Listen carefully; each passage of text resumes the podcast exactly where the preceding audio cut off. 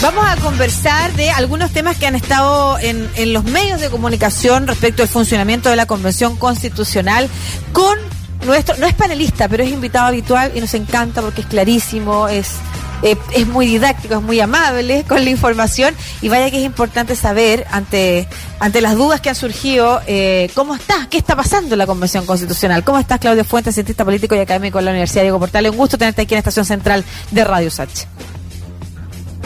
Un gusto, Lucía, ¿cómo estás? Muy bien, muchas gracias. Primero, una visión en general de qué es lo que ha pasado durante estas tres semanas, porque eh, es difícil, sinceramente, eh, para cualquiera hacer un seguimiento permanente de todo lo que se discute en sesión. Y por otro lado, eh, los medios destacan distintas cosas y en algunos casos se han centrado bastante como en las pequeñas polémicas que han surgido y no hemos perdido todo lo otro en lo que se ha avanzado. Entonces, si nos puedes poner al día sobre eso, sería súper positivo. Sí, claro, mira, en las primeras eh, semanas de funcionamiento lo que se está haciendo es el trabajo de instalación. Ese proceso de instalación dura más o menos dos meses. Hay que hacerse la idea de que esto no es de un día para otro. Eh, y básicamente lo que se ha estado haciendo es establecer, por una parte, las reglas que van a regular el ejercicio. Eh, se crearon comisiones para definir por ejemplo, hay una comisión que es muy importante, que es la comisión de reglamento. Esa comisión va a escribir un reglamento que va a regular el funcionamiento, pero entre medio, entre eh, el 4 de julio y la aprobación de ese reglamento, se empezaron a generar normas transitorias eh, o provisionales que van regulando el uso de la palabra, el tema del sistema de votaciones, eh, cuántas comisiones van a crearse, porque son todas comisiones transitorias hasta que el reglamento las tenga. y esto es bien importante. Hay gente que dice, ya, ¿cuándo vamos a tener el artículo 1 de la nueva constitución?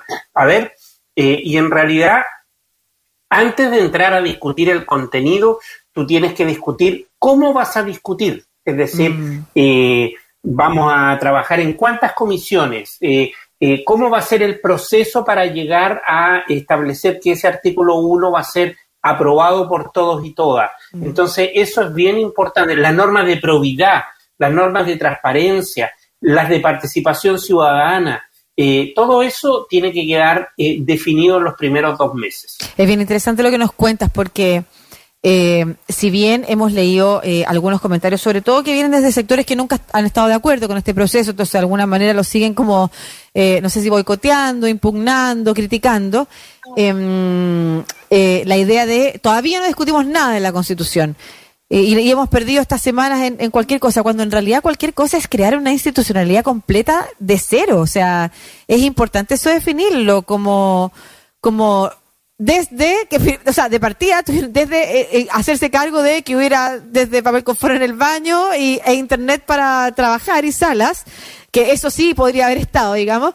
El resto es de la nada, no hay normas, o sea, y eso también ayuda a que sea muy autónoma y soberana la convención. O sea, no, sé si, si compartes con, conmigo eso. El, el tema es que se discutan eh, por ejemplo, tú decías, ¿cómo vamos a votar?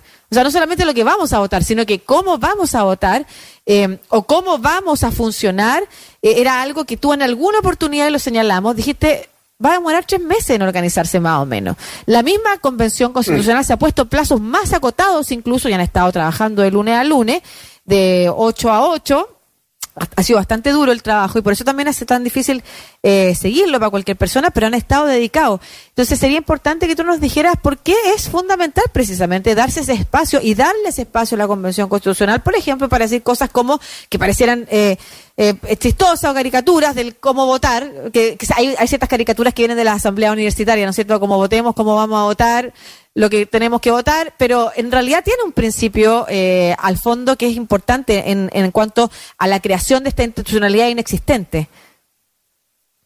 Mira, eh, tú colocas dos temas que son bien importantes. El primero es lo procedimental, esto de que cuando llegaron los convencionales no tenían nada de infraestructura, así era. Eh, imagínate tú, se sentaron el primer día y no tenían una botonera para apretar un botoncito y poder votar y que aparezca en una pantalla y que así se resuelve. Entonces tenían que ir uno por uno. Ya, ¿cómo vota el señor tal? ¿Cómo vota la señora tanto? ¿Cómo? Eso eran horas eh, mm. de votación porque son 155.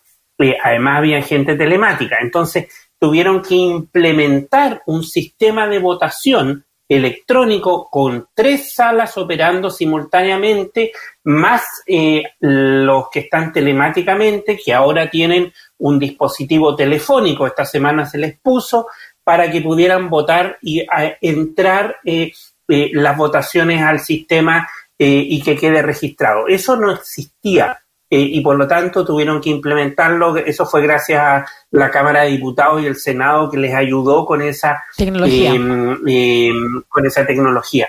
Ahora, ¿por qué lo segundo? Entonces, eh, efectivamente era como muy precario todo, ahí fue un problema del gobierno, pero mm. ya, se, ya, ya está el, el problema eh, y se resolvió en una semana y media aproximadamente.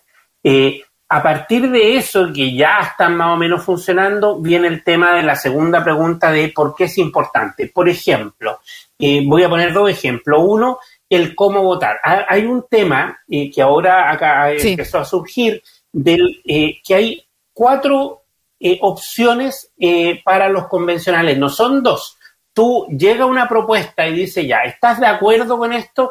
Y tú puedes decir a favor o en contra, que es lo natural, ¿cierto? Mm. Pero hay dos opciones más. Otro es la abstención. Mm. Hay gente que se abstiene, que dice, ¿sabes qué? Yo estoy de acuerdo con el principio, pero no me gusta cómo está escrito. Claro, Entonces yo me abstengo. Entonces la pregunta ahí que surge es, ¿es legítimo abstenerse eh, o no? La mayoría de los sistemas democráticos existe esa posibilidad de decir, ya, ¿saben qué? Eh, yo estoy de acuerdo con crear una comisión sobre descentralización, pero el modo y las funciones que ustedes están proponiendo no me parecen y me parece una alternativa. Entonces yo me abstengo. ¿Qué quiere decir? Yo mando una señal que yo digo, estoy de acuerdo con la idea, pero no me gusta cómo está desarrollada. Ya. Entonces, ahí hay un debate. Eh, ahora en los convencionales sí la abstención es eh, adecuada, es legítima o no. Y hay una cuarta opción que es no votar. O sea, hay gente en la convención que no está votando. Ya. Eh, más o menos como promedio seis personas que no registran su voto. Y el problema ahí es que no sabemos, y, que hay que regularlo eh, en, el reglamento, no sabemos si él no votó porque no estaba, porque no hay lista de asistencia, por ejemplo. Claro. Eso no existe todavía en la convención. Eh, o no sabemos porque estaba en el pupitre y no quiso apretar el botoncito. No lo sabemos. Entonces, también se debe resolver, porque hay gente que no ha votado durante casi toda la convención. ¿Qué pasa en ese caso? ¿Qué se hace mm. eh, cuando reiteradamente tú no manifiestas una opción?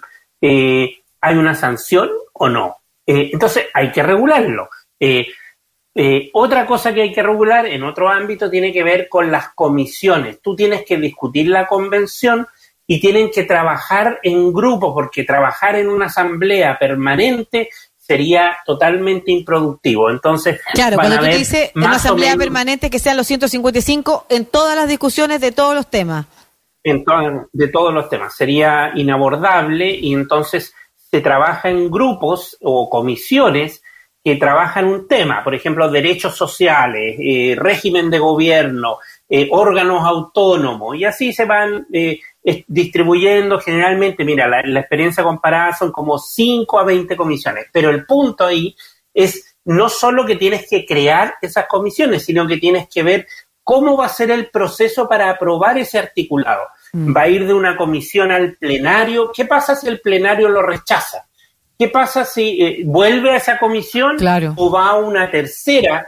O, eh, ¿qué, es lo que pasa? Ese procedimiento de aprobación debe ser establecido, no, no hay nada escrito sobre eso y tiene que ser escrito en el reglamento. Eh, usualmente se, hay una, una comisión que se llama de armonización, que al final de todo este proceso hay una comisión de, de convencionales que trabajan y que dicen ya, Ahora veamos la armonía del texto, porque tú pudiste haber aprobado en un artículo algo que dice A y en esto otro que dice B, que es contradictorio, lo vuelve al pleno y le dice, oye, ¿sabes qué? Acá tú estás diciendo que los derechos del agua eh, son un bien de uso público y acá abajo estás diciendo que los recursos naturales no sé qué lo público lo común es lo mismo entonces tienes que armonizar. Sobre todo para la interpretación posterior que se haga de la de la constitución porque lo importante es que la constitución completa tenga un texto con cierto espíritu no es cierto exacto. Con cierto espíritu que sea fácil de eh, identificar. Claro, entonces todo ese proceso, ese procedimiento para debatir los artículos, por ejemplo, eh, ¿qué quórum se va a usar? Sabemos que la Constitución hoy día establece un quórum de dos tercios en el Pleno para eh, eh, aprobar los artículos. Entonces, dos tercios son 104 convencionales. pero en comisión, ¿se requiere dos tercios o se requiere mayoría simple? Claro. Eh, usualmente eh, el, trabajo legislativo eh, y en las convenciones usualmente es en la comisión tú usas mayoría simple y en el pleno usas este quórum especial que es más exigente. Oye, Claudio. Entonces, todas estas cosas hay que definirlas. Sí, te iba a preguntar eso. Entonces, tú no estás de acuerdo, en resumen, con las críticas que se han hecho a la convención respecto de que ha trabajado poco y todavía no discute lo, lo importante que son los artículos de la Constitución. Eh, lo desprendo de lo que nos estás diciendo. Hay algunas, eh, ya sea polémicas, pugnas al interior que te parezcan interesantes de relevar, que tú digas, mira, se está discutiendo esto y desde lo, desde lo mismo de la votación, eh, y, o hay cierta crítica que se ha hecho que sí pudiera ser plausible y que quizás la convención debiera preocuparse de? Sí, no, hay polémicas súper interesantes que se han dado ya. Y que, a ver, eh, aunque todavía estamos en la fase de definir las reglas, y eso es procedimiento, ese procedimiento esconde eh, eh, o, lleva implícito debate súper sustantivo. Te voy a poner uno que seguramente te va a interesar. cuando se aprobaron las comisiones, mm. se aprobó un esquema de paridad en la coordinación de esas comisiones. Mm. Un hombre y una mujer tenían que ser eh, los encargados de la comisión. Y cuando se llegó a votar, eh, sucedió que eh, se propusieron dos mujeres y, un grupo de, convencionales, de convencionalas en realidad, propuso y dijo, ¿saben qué? el ser mujer es un piso, pero no es un techo. Por lo tanto, sí pueden haber dos mujeres.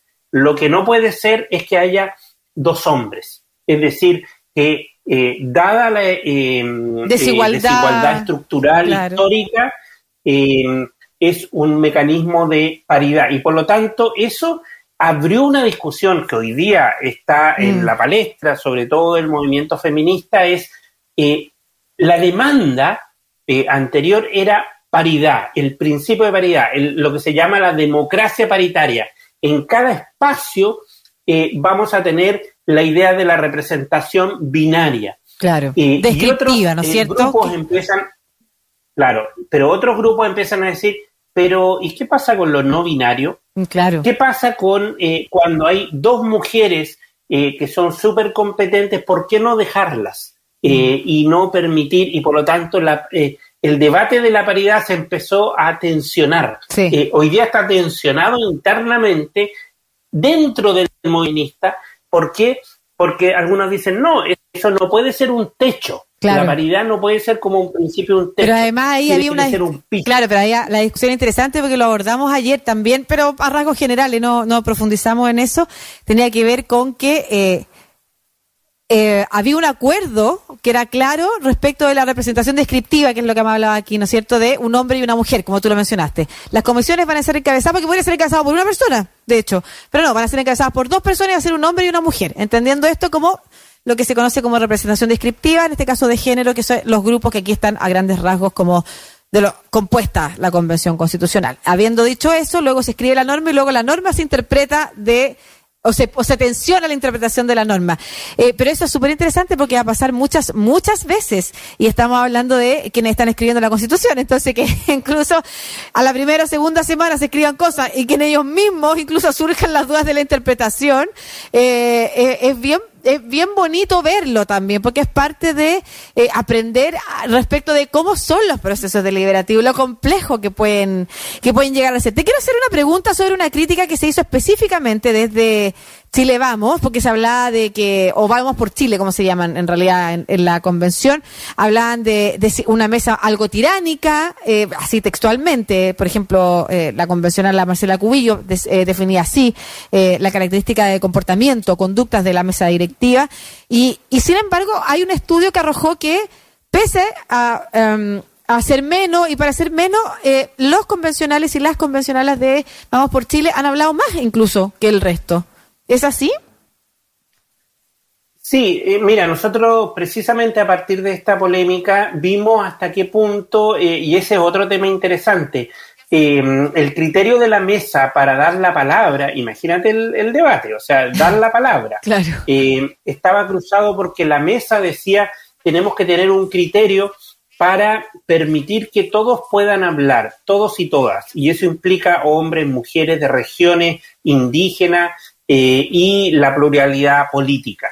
Eh, entonces lo que hicimos nosotros es tomar 15 días con la Paola Díaz, que trabajó en, la base de datos, y lo que hicimos fue levantar esa información y analizar hasta qué punto se cumplían esos equilibrios. Y efectivamente lo que vimos es que está súper equilibrada la eh, entrega de palabras. Ahora, efectivamente, Chile Vamos o la bancada o el grupo de Chile Vamos habla más, pero ellos son más también, son 37, es la, en la bancada con mayor representación. Eh, ellos han pedido la palabra el 20% de las veces. Eh, y ellos representan el 24% de los, de los convencionales. Eh, convencionales. Por lo tanto, es bastante equilibrado. En general, los partidos tradicionales, es decir, la lista del apruebo, apruebo dignidad y Chile Vamos, han, hablado un poquito menos que los independientes ah, que han hablado un poquito más, pero son un 2, 3% más. O, sea, puede decir que está bien distribuida la palabra hasta ahora. Súper bien distribuida. Súper, o sea, una crítica eh, que... Y en términos de género también, hombre-mujer eh, prácticamente igual, 50 y 50, incluso un poquito más las mujeres, y eh, el único donde no hay equilibrio es Santiago versus regiones. Los ah. santiaguinos o santiaguinas están hablando un poco más, como un 6% más que las de región. Ah, mira. Eh, esa es como la brecha mayor. Pero en general eh, está funcionando el sistema. Eh, yo, yo veía que el pobre secretario que da la palabra tiene una pantalla y tiene que ir distribuyendo. Yo dije, esto va a ser un, matemático, va a funcionar. y, sabéis que está funcionando impresionante. Ah, qué bueno. Y la última discusión por la que te voy a consultar tu opinión tiene que ver con eh, la amplitud de la mesa y de qué manera se va a votar a quienes van a formar parte de esa mesa, ¿no es cierto? Se ha hablado de la votación papal, que es similar a la que vimos, probablemente la mayoría de la audiencia vio el día de la instalación de la mesa, que es que se va votando de a uno hasta que finalmente para algún lado se carga la mata. Eh, podría ser eternamente, podría ser en la segunda oportunidad, o una votación distinta que permita más rápidamente quizás, pero con otros peros, eh, lograr eh, definir quiénes forman parte, pero además un tipo de votación que probablemente podría incidir en la composición de la mesa, eh, si le da espacio o no a todas las miradas de la, de la mesa. Eso es lo que está como en el fondo. Si nos puedes explicar un poquito eso y cuál es tu opinión al respecto.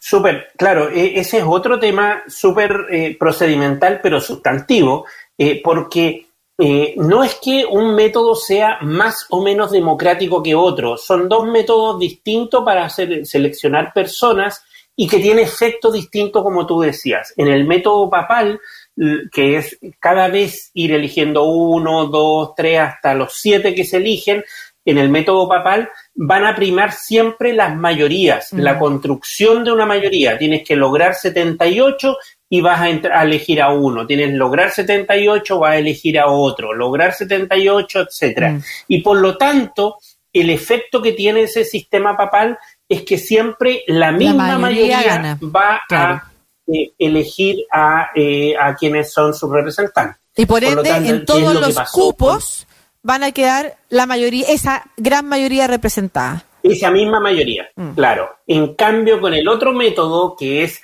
eh, que sería elegir, un, poner una lista todos de uno, o lo que se hizo ahí es por inscripción. Es decir, que uno patrocina un 21 eh, convencionales patrocinan a un nombre y proponer que es como una lista mayoritaria en donde hay una sola lista y tú vas a ir a votar por uno, pero acá lo hacen con patrocinio para hacerlo más rápido en el fondo. Y ahí lo que sucede, según lo que nos estás contando, es que quedan todos los grupos representados. Exactamente. Entonces, en este otro sistema, los distintos grupos requieren acción colectiva para ponerse de acuerdo y quedar representados en la mesa. Entonces, la, representación descriptiva de las distintas listas queda mejor en este segundo eh, caso. Creo que ya eh, es una noticia en desarrollo, pero creo que ya yo vi en las redes que ya se había aprobado este segundo método, eh, el, el de método de patrocinio, por lo tanto, con ese método, entonces ahí lo que se ha discutido desde la izquierda, desde la lista del pueblo, es que eh, con ese método la derecha entraba. ¿ya? Entonces con una ah, este persona, en una mesa de siete. Claro. En una mesa de siete eh, entraría al menos uno de derecha. Y ahí era lo que yo te eh, preguntaba, tu opinión, ¿qué te parece a ti eso, más allá de, la, de la explicación de los métodos? Sí, yo creo que eh, a mi juicio es mejor un método eh, de patrocinios. Eh, me gusta más que sea una mesa plural que represente las distintas identidades políticas en esa mesa. La derecha en esa mesa va a ser uno de nueve, en realidad. eso va a ser la, la representación, pero es una representación que refleja lo que es la, eh, el plenario, porque no hay que olvidar que eh, 37, el 25% de, eh, de los convencionales son del, mm. de Chile Vamos. Entonces yo creo que sería em, eh, ridículo no, que no tuvieran una representación. Y, y, lo otro desde el punto de vista que yo creo que, claro, ahora se aplica con la derecha, pero mañana se podría aplicar con otro grupo que quede subrepresentado. Es decir, acá hay un tema de mayorías y minorías. Eh, queremos una democracia donde las minorías tengan algún espacio. Mm. Y el punto es en la discusión sustantiva. No es que sea de derecha o no, sino que cómo en una sociedad tú le das cabida a que las minorías sean representadas. Totalmente. ¿Quieres la dictadura de las mayorías o quieres una democracia plural que acepte las minorías. Ese es el debate sustantivo que está detrás de esto. Donde quienes gobiernan representan a la mayoría según votación, pero al mismo tiempo ese grupo no pasa por encima o no deja invisibilizadas las demandas de, los grupos minoritarios cuando van en línea con el, con el proyecto general. Y de alguna manera también siento que ayuda a un funcionamiento más equilibrado de la convención. Probablemente va a ser más fácil eh, ponerse de acuerdo respecto de cómo se avanza si se incluyen todas las miradas que si tienes a grupos que están fuera y por ende eh, van a estar interrumpiendo permanentemente. Eh, con alguna mirada vinculada nos están nos están dejando fuera, nos están excluyendo, o sea, ¿por qué vamos a ser por qué vamos a ser considerados nosotros con la mesa, con las decisiones si a nosotros no nos están incorporando? Yo también comparto comparto tu opinión y sí estaba viendo las definiciones en la tercera eh, respecto de, de qué se había decidido sobre paridad, la conformación de las votaciones y otras cosas más. Mm.